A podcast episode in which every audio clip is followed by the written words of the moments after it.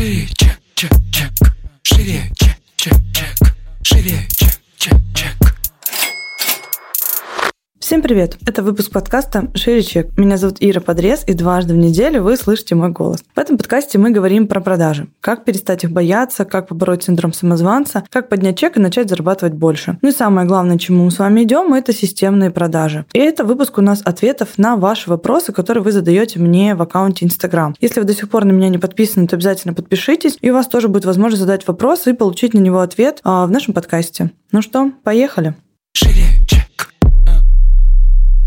Как понять сложность на пути? Это показатель неверного пути или сопротивления? Я бы, наверное, ответила, во-первых, какие сложности, да, и они же различаются. Понятно, что, в принципе, наверное, знаете, я бы так сказала, что неверного пути нет, он в любом случае ваш. Вы должны пройти в определенной последовательности какие-то действия. А, да, вы можете ошибаться, менять траекторию, но сказать, что какой-то путь неверный, я такое слышу чаще от тех, кто в итоге не дошел до конца. Потому что вот у меня, допустим, из четырех попыток в бизнесе, да, сработала четвертая. Но я больше чем уверена, что я бы не дошла сюда. Собственно, я, я бы реально не дошла, потому что я даже не знала этой последовательности, пока вот эти три бизнеса не открывала. Потому что, знаете, оно как бы как череда событий. Одно за другое цепляется, приводит тебя в новую точку. Поэтому это все равно ваш путь.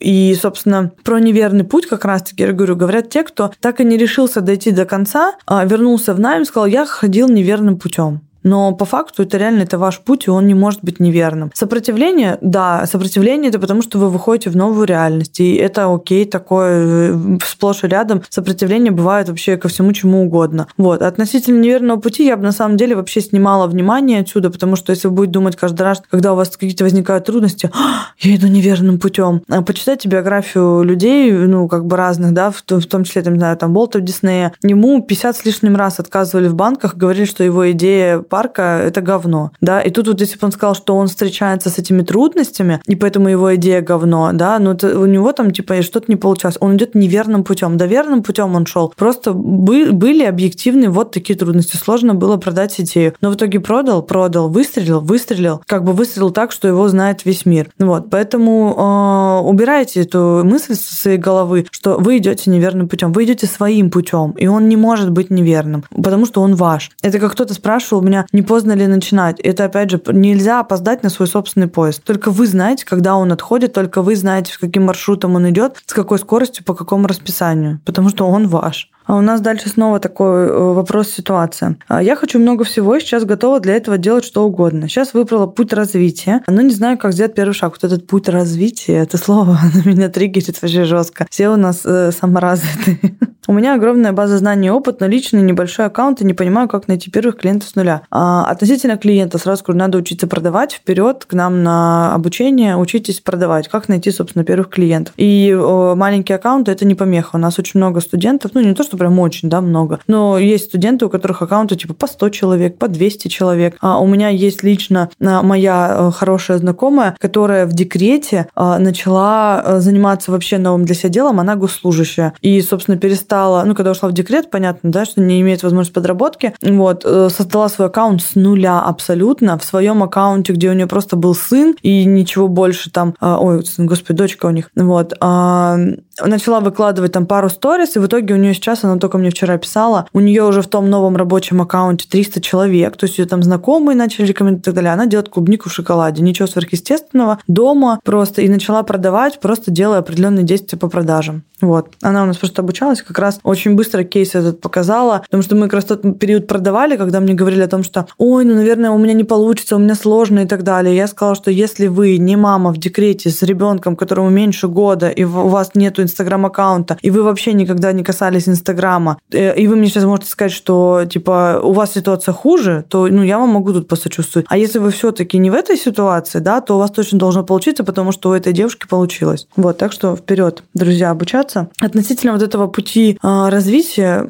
мне кажется, у многих людей сейчас есть иллюзия, которая навязана как раз-таки Инстаграму, когда мне говорят, я прохожу там курсы, я развиваюсь, а я говорю, типа, окей, хорошо, они говорят, но пока результата нет. Друзья, вот э, развитие, да, это тогда, когда вы э, делаете действия. Вы не просто типа пожираете инфу разную, потому что многие до внедрения в жизнь так и не доходят, прикрываясь тем, что я, я на, да, я на пути саморазвития. Это как есть люди таких, э, из них даже мемы пишут, что они по тренингам ходят, у мамы денег занимают. Это вот это вот путь, для меня вот это путь развития, когда вы не продаете, это он выглядит вот так. Поэтому тоже давайте прощаться с иллюзией э, о том, что развитие ваше без продаж имеет место быть. Оно, вернее, имеет место быть, но денег оно не имеет места. Вот. Поэтому, короче, тоже стоит об этом подумать.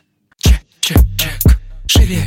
О, интересный вопрос тоже есть. Что для вас гармоничные отношения, как э, распределяете доход в семье? Многие, кстати, меня спрашивают, потому что доход в семье, типа, когда два предпринимателя, э, да, как мы вообще это делаем и так далее. У нас вообще нет никаких сверхъестественных каких-то вещей. У нас есть общий банковский счет, у нас есть деньги личные, которые мы выводим на личные траты каждый себе, и есть просто общие покупки, которые мы, собственно, осуществляем, да, с общего банковского счета. Вот, относительно гармоничных отношений, э, я, наверное, скажу так, это когда оба реализованы, и когда некогда делать мозги друг другу. Вот э, тут, наверное, появляется гармония, потому что когда у кого-то есть слишком много свободного времени для того, чтобы анализировать другого человека и ковыряться в нем, вот тут гармония пропадает. А когда каждый занят своим делом, каждый кайфует от этого дела, реализован, а, то вечером никого не парит, что борща нету, потому что можно заказать доставку. Никого не парит, что дома клининг убирается, а не там ты сама, потому что иногда вот эти проблемы бытовые в основном возникают как раз-таки, когда кто-то в паре не реализован, и вот это начинается история, ты какой-то не такой. Вот, для того, чтобы не было этой истории, а, следует, наверное, как-то подумать. Это, в принципе, наверное, знаете, как часто говорят, типа, занимайся своей жизнью. Вот, ну, тогда э, и никого не парит. Вот. И относительно гармоничных отношений, мне кажется, что разговоры та пара, которая умеет в отношениях разговаривать друг с другом, а, у тех вот и получается это выстраивать. Потому что мы очень много лет к этому шли, чтобы иметь возможность э,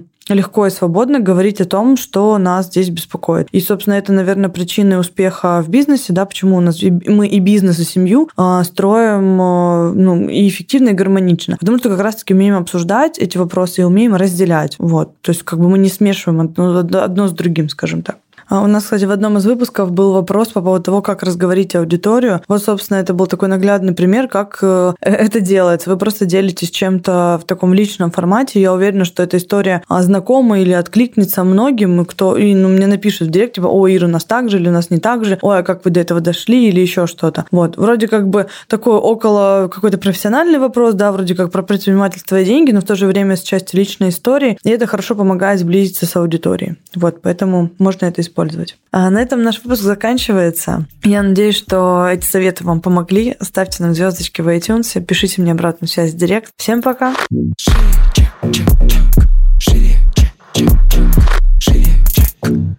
Это подкаст студии «Богема». Продюсер и редактор Александр Рудко. Звукорежиссер Александр Младинов.